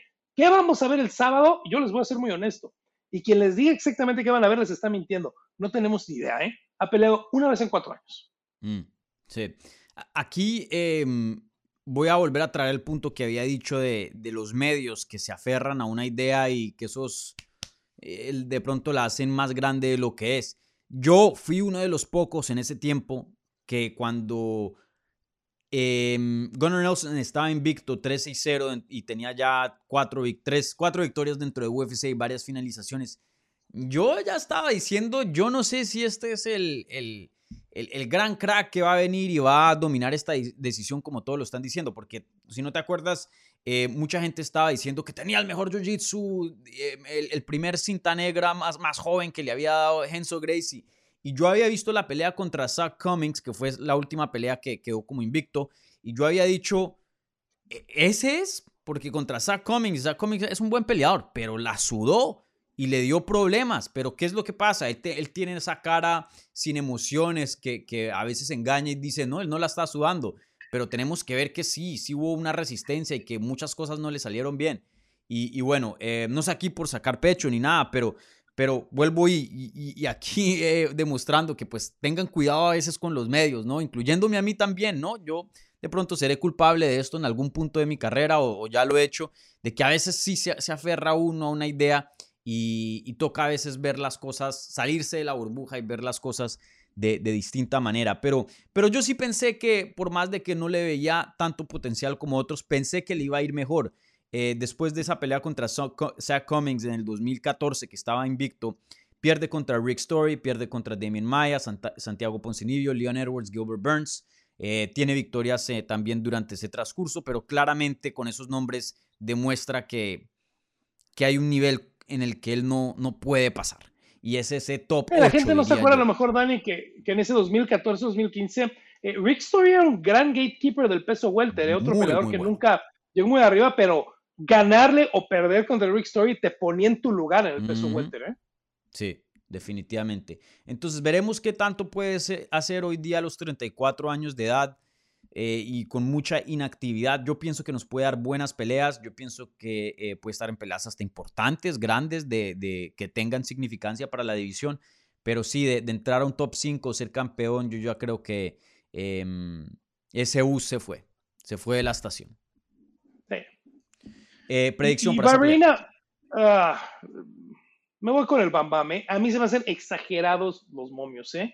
Menos 375 para un Nelson que ha peleado una vez en cuatro años, que no hemos visto lo que han hecho. Eh, yo quiero caos, yo quiero que gane el Bambam. Yo cómodamente me voy con Barbarena. Yo pienso que va a ser una de estas peleas que, que aquí la fuerza bruta y los huevos van a superar la técnica. Yo aquí le veo a Brian dándole una pelea muy, muy complicada aquí a, Gunnar Nelson y le va a poner un ritmo de trabajo y lo va a meter al fuego. Y, y, y, y el que más sobrevive en ese fuego va a ser eh, Brian. De eso me siento relativamente cómodo. Em, pero bueno, veremos. Veremos. Rápidamente las otras dos peleas que eh, quiero analizar, Jennifer Maya contra Casey O'Neill. Eh, no quiero tardar mucho tiempo en este combate, pero Casey O'Neill para mí un prospecto fenomenal, viene una lesión, no la hemos visto desde hace un tiempito, 25 años de edad, invicta en su carrera, 9 y 0, eh, viene de ganarle a Roxanne Modafferi, a Antonina Shevchenko, dos buenas veteranas de este deporte. ¿Qué tanta promesa le ves tú en las 125 libras femeniles a Casey O'Neill? Depende mucho de esta pelea y así rápido, me gusta mucho esta pelea por eso, ¿no? Sufrió con Antonina, fue una pelea por decisión dividida, tiene un mm. ratito sin pelear. Eh, creo que Jennifer Maya ya llegó a lo que iba a llegar, ya la descifraron un poco. Eh, sufrió con esa parte alta del, del, ranking, ¿no? Perdió la pelea contra Caitlin Chukagian dos veces, perdió contra Manon Fiogó, eh, perdió contra Valentina Shevchenko, obviamente. Creo que ya, ¿no? Ese es el nivel de, de, de, de Jennifer y se ha vuelto una muy buena gatekeeper y creo que en el momento de la carrera de Casey O'Neill es una muy buena gatekeeper eh, Jennifer Maya, ¿no? ¿Qué va a pasar? Otra eh, donde siento que los vamos a estar muy, ah, muy abiertos porque es una pelea más cerradita. Mm. Eh, creo que Casey se la puede llevar, creo que hay una ruta conocida y no creo que cambie mucho Jennifer Maya, pero es una muy buena prueba en este momento de su carrera para Casey. Sí, sin duda. Mí me encanta esta pelea. Yo, yo les advertí cuando Valentina Shevchenko estaba como campeona en esta división que ya había un cambio generacional, que las Jessica Ay, que las Kaylin Shukagian, eh, Liz Carmouche, eh, esas eran una generación que ni se le acercaban a Valentina, pero venían otra, otra generación que ya le estaban pisando los talones a Valentina y que las peleas iban a poner muy interesantes. Y esa generación, incluida Manon Fiorot, Alexa Grasso, obviamente los nombres más obvios ahí, Tayla Santos, eh, Aaron Blanchfield, esos son los nombres más obvios. Pero hay un nombre que de pronto no tiene tanto hype o de pronto no, no tiene reconocimiento o, la trayectoria que, tienen esas peleadoras, porque sin duda han tenido victorias más importantes que Casey O'Neill.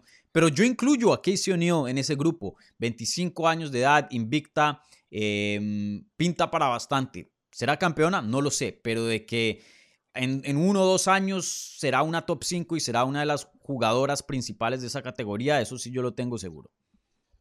No, estoy de acuerdo, estoy de acuerdo. Mm, yo me voy aquí con, con Casey O'Neill. Eh, rápidamente, eh, ¿tú con quién te vas? Predicción rápida. Con, eh, con Casey O'Neill. Ah, vale. Eh, bueno, rápidamente la pelea que va a abrir esta cartelera. Uf, qué peleota.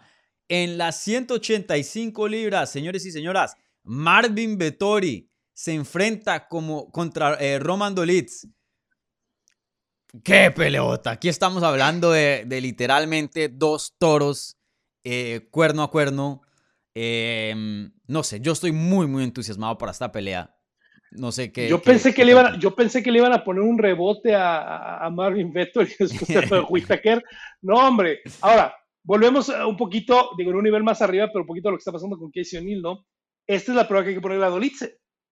¿No? Eh, sí perdió contra Trevor Giles cuando ya subió el peso mediano. Creo que un ajuste de peso le gana bien a Poli y luego tres knockouts en fila, ¿no? El de Dawkins, el de Hoss y el de Hermanson. Y creo que el de Hermanson es el que le abre la puerta. Ahora, Mm, es un salto un poco grande. Sí es un salto Sí, un poco claro. grande, pero tampoco, eh, el peso mediano tampoco se mueve tanto como para que eh, le pudieras poner un algo un poquito más abajo, ¿no? Entonces, eh, a veces, a veces tiene que ser así, ¿no? Se está saltando de 9 para arriba. Ahora, me hubiera gustado más un Bronson, un Strickland, o el mismo Dricus de Plessis que acaba de pelear.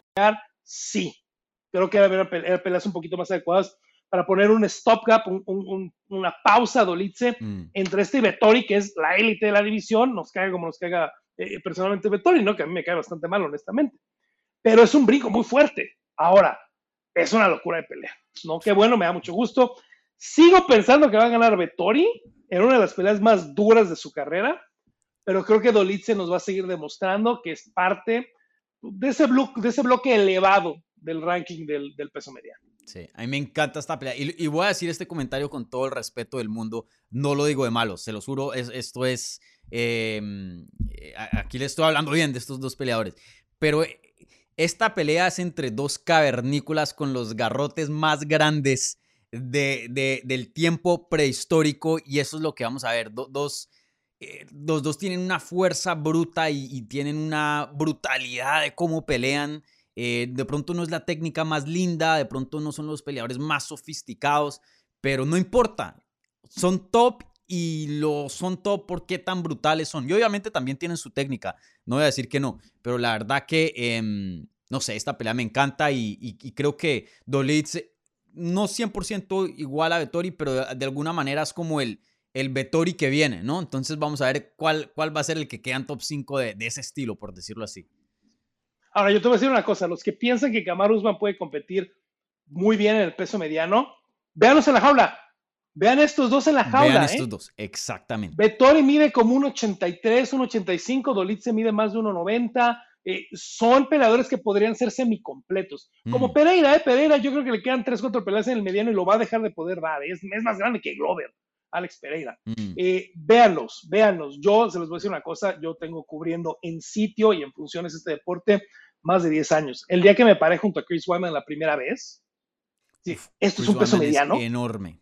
esto es un peso mediano, esto no es un semicol rojo, es altísimo también para Mm. la división, etcétera, etcétera. ¿eh?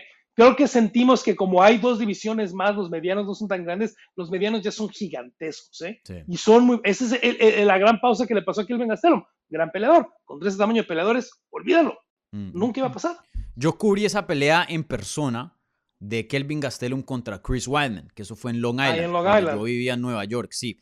Y para la gente que, que me dice de, de, mm, Me pregunta a veces de peleadores que suben de 170 a 185. Eh, yo les doy esa pelea, que eso fue UFC on Fox 25, me acuerdo muy bien. eh, yo les doy esa pelea como el mejor ejemplo posible, porque claramente, y lo digo con todo respeto a Chris Weidman, el mejor peleador ahí demostrado. Kelvin. Kelvin, y por Kelvin. mucho, pero el tamaño fue lo que le otorgó la victoria a Chris Weidman. Y si quieren ver una pelea donde el tamaño triunfa sobre literalmente la técnica, o sea, que es un, un tema físico, un tema ya de, de, de sí, de, de física, vean esa pelea, porque claramente eh, eso fue eh, eh, el, el factor en ese combate. Em, pero sí, una talla completamente distinta. Pick para esta pelea. Marvin Vettori, pelea de la noche asegurada, ¿eh? Bueno, no asegurada, porque nada se puede asegurar en esta vida, pero es la pelea de la noche. Yo creo que sí es un buen candidato, pero yo pondría a Gagey como el candidato número uno. Pero. No, porque la de Gaethje ya quedamos, Dani, que va a durar como tres minutos, dos minutos del primero se acabó. Performance on the night para, para Justin, pelea de la noche para Vettori contra Dolitz. Veremos, veremos. Pero sí, esta pelea sin duda pinta para ser una muy buena pelea. Eh, me encanta, me encanta y creo que veremos locura. Creo que veremos locura. Em, veremos. ¿Has visto los highlights de esa pelea entre Dolitzy y Phil Haas? Es una locura. Los vi en Twitter el otro día y... Lo, que le llamamos con mucho cariño y aprecio el Slobber Knock. brutales. Yo me voy con Vettori también, pero, pero dejo un campo ahí para que, que Dolitzy gane. Obviamente esta pelea creo que es muy pareja. Bueno, gente, ahora vamos a, a, pasar a la parte de este programa donde contestamos sus preguntas en vivo. Entonces, por favor, eh, si tienen alguna pregunta para mí o para Rodrigo, para ambos, acerca de algo que ya hablamos o de algo de pronto que, no tocamos aquí en la cartelera, eh, por favor pónganlas ahí en el live chat y nosotros se las vamos a contestar, ¿vale? Eh, como siempre, las preguntas que vengan vía el super chat con un apoyo al canal reciben prioridad, pero no exclusividad, ¿vale? Eh, bueno, aquí pregunta Antonio Pereira vía el super chat y dice, buen día, ¿qué sigue para el ganador de Kamaru versus Leon. Entonces, eh, empecemos primero con, el campeón. Eh, si llegara a ganar Leon Edwards, eh, bien ganado, no hay, em, no hay controversia. ¿Qué crees que le sigue? Yo creo que gane quien gane, Dani, y, por eso creo que no lo han programado ni lo han esperado. Yo creo que ya se van a saltar y, van a pensar seriamente si va a dar 170 libras o no Hamza Chimayev. Y de ahí van a trabajar. Ese, ese va a ser el flujo de trabajo, ¿eh? Hablar seriamente con él. ¿Las vas a dar? ¿No las vas a dar? ¿Mediano o Welter? Escoge hoy, porque si es Welter tienes que dar el peso y tienes pelea de campeonato. Mm. Porque eh, está en un momento muy complicado de la división, ¿no? Eh, bueno, si gana Leon, por ahí podrías poner a Gilbert si le gana Jorge. Eh, si gana Jorge, lo puedes poner contra Leon si gana Leon. creo que ahí hay un poquito más de opción. Pero con un Colby que no quiere regresar, Belal a lo mejor también es una opción. pero yo creo que todas esas, ¿cuál quisiera UFC? Hamzat, ahora va a dar peso welter, se va a quedar en peso welter. Ese es, el, gran problema. Si hubiera dado el peso bien para la pelea de Nate Díaz, no tendríamos duda alguna que sería Hamza. Mm. Eh, estoy de acuerdo contigo. Creo que si gana Leon Edwards, bueno, creo que si gana Leon Edwards, lo primero que van a hacer es esperar a lo que pasa en la función ahorita en Miami de abril. Van a pagarle un, un tiquete de primera clase a Leon Edwards y lo van a tener ahí viendo la pelea de Gilbert Burns contra Jorge Masvidal. Y si Jorge Masvidal llega a ganar, gente, vuelvo y lo digo, es muy, yo creo que es improbable. Yo me voy con Burns y ya les anticipo mi pick, pero que es posible, es posible. Em, si llegara a ganar Jorge Masvidal, olvídense, esa pelea es la que van a hacer y esa es una de las peleas más grandes, eh, sin importar categoría, que se puede hacer hoy día en el 2023. Los promos que van a hacer con, con, con ese Three Piece and the Soda, las entrevistas, mejor dicho, va a ser una pelea muy grande, se la hacen allá en, en en donde pasó, en, el, en la escena de, del crimen en Inglaterra, en Londres, van a hacer esa pelea. Y, y, hablamos de que Leon Edwards de pronto no tiene tanta, no tanto sazón y de pronto no tiene tanto em, favoritismo con la fanática. Esa es, esa es la pelea que lo vuelve estrella. Esa es la pelea que lo vuelve estrella. Pero claro, las estrellas se tienen que, que, alinear para que esto pase. Vuelvo y lo digo, no, no es tan probable, eh, ya que Burns es todo un matón y, y probablemente va a ganar ese combate, ¿no? Pero, pero ya después de, esperar ese resultado, si no llega a ganar Jorge Masvial, creo que tú tienes razón, van a llamar a, a y le dicen, bueno, al fin qué, 170 o 185, al fin qué. Y, ahí van a intentar eh, meter a Hamzat en una pelea de título. Si eso no llega a pasar, tienen a, Burns, tienen a Abdul Muhammad, ahí hacen cualquier eh, otro combate. En el caso de Kamaru Usman, si llegara a ganar Kamaru Usman, em, ¿crees que es lo mismo? Yo creo que eso la parte más vial sí queda anulada. ¿Cómo vas a vender una tercera pelea con más vial? No, además después de la manera en que acabó la segunda, ¿no? Digo, la primera fue un poquito cerrada, de lo que quieras. La segunda ya, conclusión total. No creo que Jorge no es opción. Eh, Gilbert, mm, a menos de que haga algo extraordinario, yo creo que la plática va por el mismo lugar. Eh, va por el mismo lugar. Ahora, del que no hemos sabido nada, del que no sabemos qué está pasando y el que a lo mejor se está esperando a ver qué es lo que pasa de esta pelea, es, es Colby, ¿eh? porque Colby al final, a ver, también ya fueron dos, pero si no tienes nada que hacer y las dos fueron medio cerradas y la primera se acabó al final y no tienes retador, eh, eh, están en problemas ahí. No sé si a Shafkat lo quiera aventar desde ahorita, Ah, saltándose a muchos. Lo, lo tienen que pensar seriamente terminando esta pelea, ¿eh? Sí, si llega a ganar Kamaru, una pelea entre Kamaru y Hamzat, pff, inmensa sería. Eh, Ah, las dos.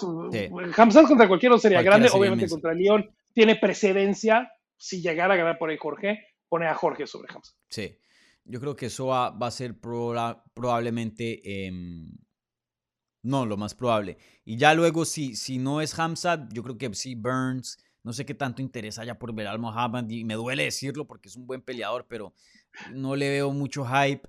Eh, creo que va, va a ser Burns, yo creo. Si llegara... Yo si- lo quiero mucho, ¿eh? Yo quiero mucho a Belal. Belal es un tipazo. Sí, este, sí, sí. Entra mucho tiempo con el coach Roberto Ramírez, con el coach Mike Valle, obviamente tiene mucha gente mexicana, súper amigos, los mejores amigos de Horacio Gutiérrez, que ya tiene un tiempito Mm. sin pelear y no sé si lo volvamos a ver pelear, entonces sí me duele, sí me duele, porque Belal, Belal me cae bastante bien. Sí, un tipazo y, y un excelente peleador, pero desafortunadamente este deporte, esta compañía no se basa solo en mérito. Entonces, eh, Price fighting, price fighting le Prize llamamos. fighting, sí, señores.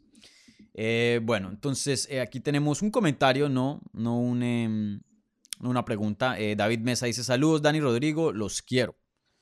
Yo también te quiero, David, y que nadie te diga que no puedes decir que quieres a otra persona.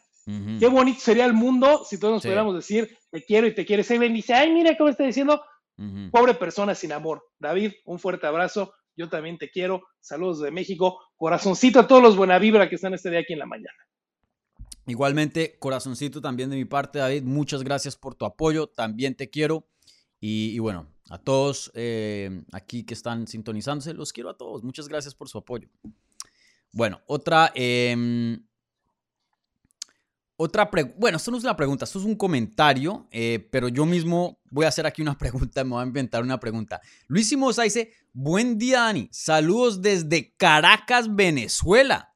Atento a tus predicciones este fuerte abrazo, fuerte abrazo. Espero que Kamaru salga a matar en el primer round, eh, sin dar largas al asunto.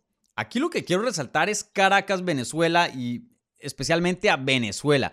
Dos venezolanos en esta cartelera, Verónica eh, Maceo, que regresa de un pequeño retiro, por decirlo así, y Omar Morales. Em, Venezuela, Venezuela con mucha presencia acá, ¿no? Mira, Verónica, espero que esté regresando por las razones correctas. Tú y yo Mm. hemos visto a muchos pelados regresar por las razones no correctas y a lo mejor no haciéndole caso a su cuerpo. Recuerden que eh, Verónica tuvo muchos problemas de conmociones, que es un tema súper delicado. ¿no? Sí. Creo que eh, la veo, y eso a mí me gusta mucho de, de la vida de Verónica, quien ha conocido un poquito de su vida, cómo ha viajado por todo el mundo, cómo ha estado de ciudad a ciudad, de gimnasio a gimnasio, sin mucha estabilidad. A mí me da mucho, mucho gusto ver a Verónica en una relación estable, en un Mm. gimnasio estable, en una situación de vida estable, donde nunca la vimos como peleadora, porque aparte Verónica sigue siendo muy chica, ¿eh? tiene 24, 25 años todavía, pero Las Vegas, Brasil, para acá, para acá, es imposible ser un buen peleador con esa inestabilidad. Hoy la veo muy estable, la veo entrenando en el mismo lugar, ya saben que está casada con Dan Hardy. Espero que tenga un buen regreso y aunque sea solo una pelea como para decir, ok, en buena situación, en situación estable, regresé, peleé, gané, me voy. Es una pelea muy difícil la que tiene, pero veremos. Y en el caso de Omar, Omar tiene que ganar o se va, porque está en Mm. un problema enorme Omar Morales. Sí, y, y Verónica también. Verónica tiene eh, cuatro derrotas y solo una victoria dentro de su carrera de UFC. De cinco peleas las perdió las cuatro y solo ganó uno. Y, y fue algo muy raro porque. Verónica entró con harta promesa dentro de UFC. Tiene 27, hizo su debut en el 2016. Entró súper, súper joven. Y, y uno claramente veía y peleó con peleadoras duras, ¿no? Ashley Evans Smith, que en su tiempo era, era buena. Eh, Andrea Lee también, pues ranqueada. Eh, mostraba cosas muy, muy buenas. Ese striking fue muy bueno, pero sí, también le faltaban otras partes muy grandes. Eh, sabemos que Dan Hardy es todo un estudiante de este eh, deporte, un excelente analista. Y, y pues bueno, me imagino que pues, es, el, es el esposo, ¿no? Entonces, em, algo de mano tendrá en ese campamento. ¿no? Algo sabe, algo sabe. Claro, sí. Entonces, eh, veremos, veremos qué, qué trae eh, Verónica. Espero una peleadora más disciplinada, mm, un poco más completa, ahora entrenando con Dan Hardy. pero veremos. Sin duda, creo que e, esta pelea para ambos pueda que defina si, si se van a quedar con, en UFC o no, para, para ambos Omar y, Verónica. Pero de, todas maneras, un momento muy, muy bacano para Venezuela que no, ha tenido mucha representación, así como mi, mi, país, Colombia, dentro de UFC. No, y aparte que andan, andan contentos con el Mundial de, de, Béisbol, que pasaron a invictos, que se ven muy bien, este, mm. con el World Baseball Classic. Ya estaremos por allá por tus rumbos. Los mexicanos, Dani, jugando el, el día sábado, me parece que quedó el juego de México contra Puerto Rico.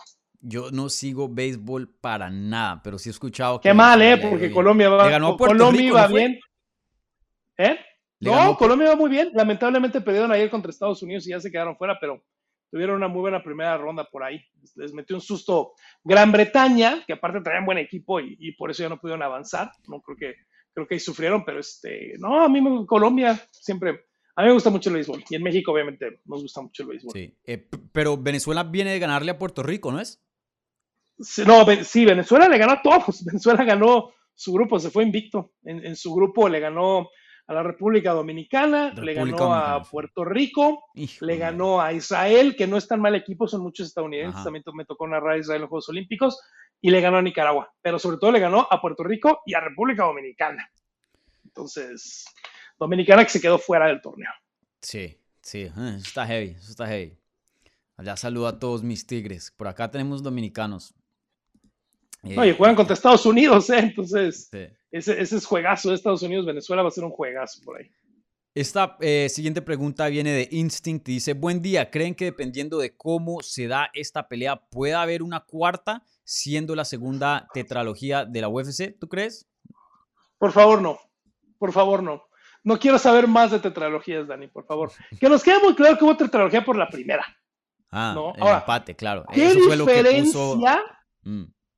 ¿Qué diferencia si se hubiera disciplinado Davison Figueredo, si no hubiera pegado bajo a Brandon Moreno y mm. hubiera ganado esa pelea, ¿eh? Lo hubiera ganado por un round, pero hubiera sido una historia completamente diferente entre ambos. El hubiera no existe, yo sé, pero para que haya una tetralogía tiene que haber una causa muy especial. Entonces, a ver, yo aquí ya dije un día, ojalá salgamos con campeón y salimos sin campeón. Este, no voy a decir más porque yo soy el que echa la sal. No, no, no. Pero tendría que haber un empate o algo así crítico para que hablamos de una tetralogía. Sabes que yo, no sé, de pronto yo soy un poco cínico, pero eh, así haya un empate, una vaina controversial, eh, no, no, no sé, algo contra... Yo pienso que UFC no la hace. No la hace. Ah, yo creo por que lo menos espera resultados, a ver qué pasa con Masvidal, a ver qué dice Hamzat. Sí que nos queda muy claro hubo tetralogía porque la gente quiere mucho a Brandon, ¿eh? Eso sí tiene mucho que ver. Oye, y peleotas fueron también. Las cuatro, bueno, la última no tanto. Este, pero las primeras tres fueron peleones. Las de, las de Leon y. miren, la gente ni siquiera se acuerda que ya habían peleado anteriormente. Y fue mala. que habían peleado con el campeonato. Muy mala. Y ahora está el campeonato, pues. La segunda, ¿no? Em, bueno, no fue mala, pero tampoco fue una pelea buena. Ahí, pues, el knockout fue lo que como que cerró todo con, con broche de oro, pero tampoco fue que estábamos viendo una pelea fantástica. Y bueno, por favor, qué pasa acá. Por favor, yo pido que no, por favor. Sí, yo, yo, también espero que no, porque hay, em, hay cosas muy buenas en esta edición, peleadores y contendientes muy buenos que meritan peleas de campeonato y, y no me gustaría volver a estos pelear por el título de, de UFC de, de 170. Eh, creo que... Eh,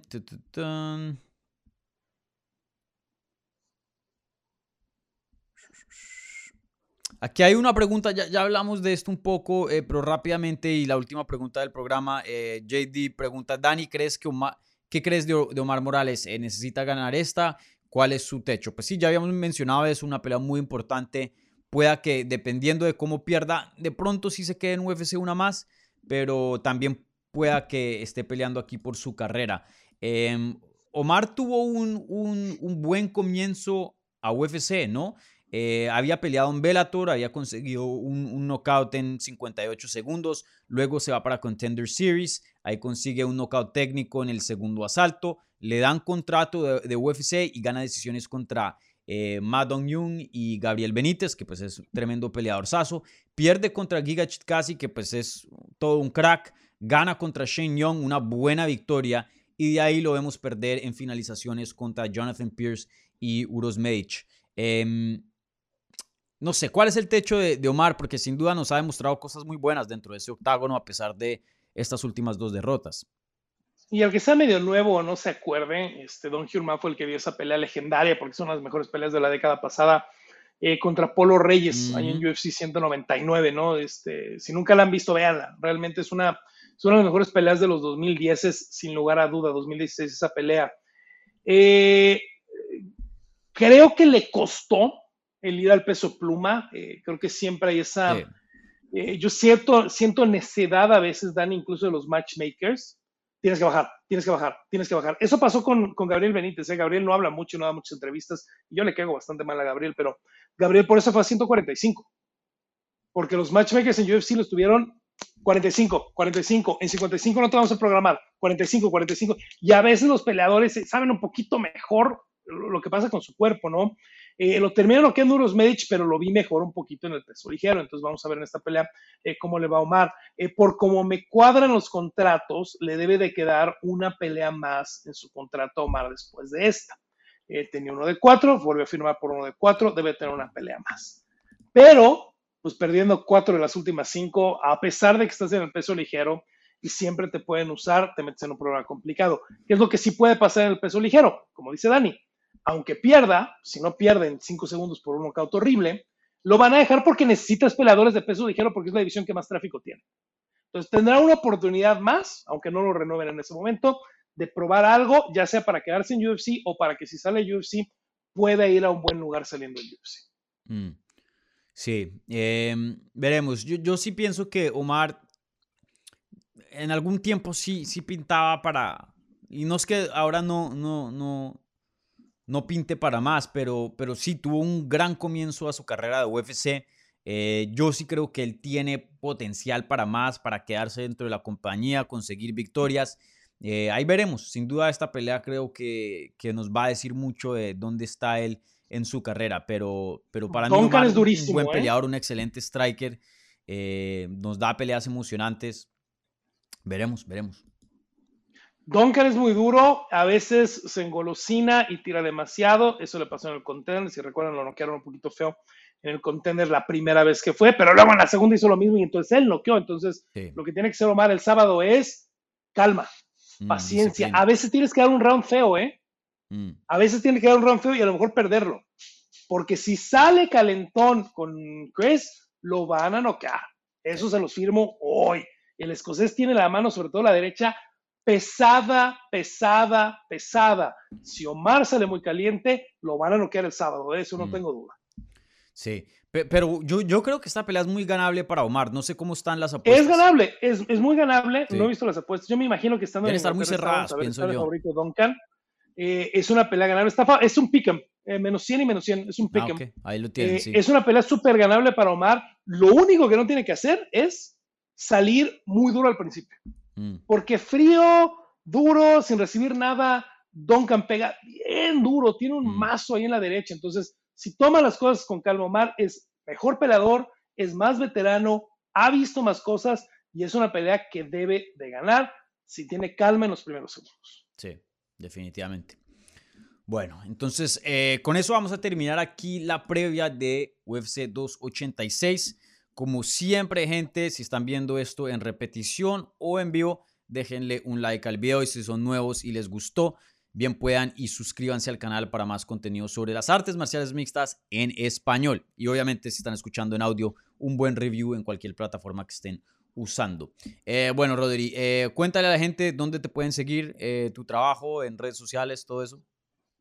Si quieren estar pendiente del trabajo de un servidor, arroba Rod del Campo en Twitter. Si quieren ver fotos de mis hermosos perritos, arroba Rod del Campo en Instagram. Estamos en Claro Sports todas las semanas, los jueves, con los tres rounds ahí en Claro Sports. La semana que entra creo que por ahí les podemos tener una buena eh, sorpresita. Y si les gustan muchos deportes, porque tengo la fortuna de narrar muchos deportes, ahí en Claro Sports estamos haciendo bastantes cositas, Dani. La semana que entra empezamos con NASCAR México, que es de mis cosas favoritas de narrar. Sí, sí, excelente. Sigan a Rod, no se van a arrepentir y puedo confirmar muy, muy bonitos los perritos de, de Rod, entonces aquí andan, aquí andan tomando el sol aquí enfrente de mí. Ah, Sí, mi perro también debe estar haciendo lo mismo por acá, eh, que aquí van a ser las 12. Vale, Rod, muchas gracias. Eh, como siempre, gente, eh, gracias por participar en esta, en esta previa. Gracias a toda la gente que dio apoyos y, donaciones vía el super chat y toda la gente que también nos estuvo acompañando ahí en el live chat. Así que muchísimas gracias. Disfruten las peleas este fin de semana y nos vemos pronto.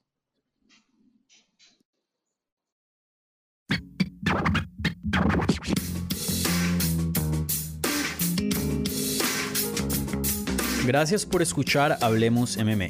Si les gustó el show, los invitamos a que se suscriban en su plataforma favorita de podcast para recibir episodios semanales. También déjanos tu review o cualquier comentario. Pueden seguir Hablemos MMA en Twitter, Instagram y Facebook en arroba Hablemos MMA.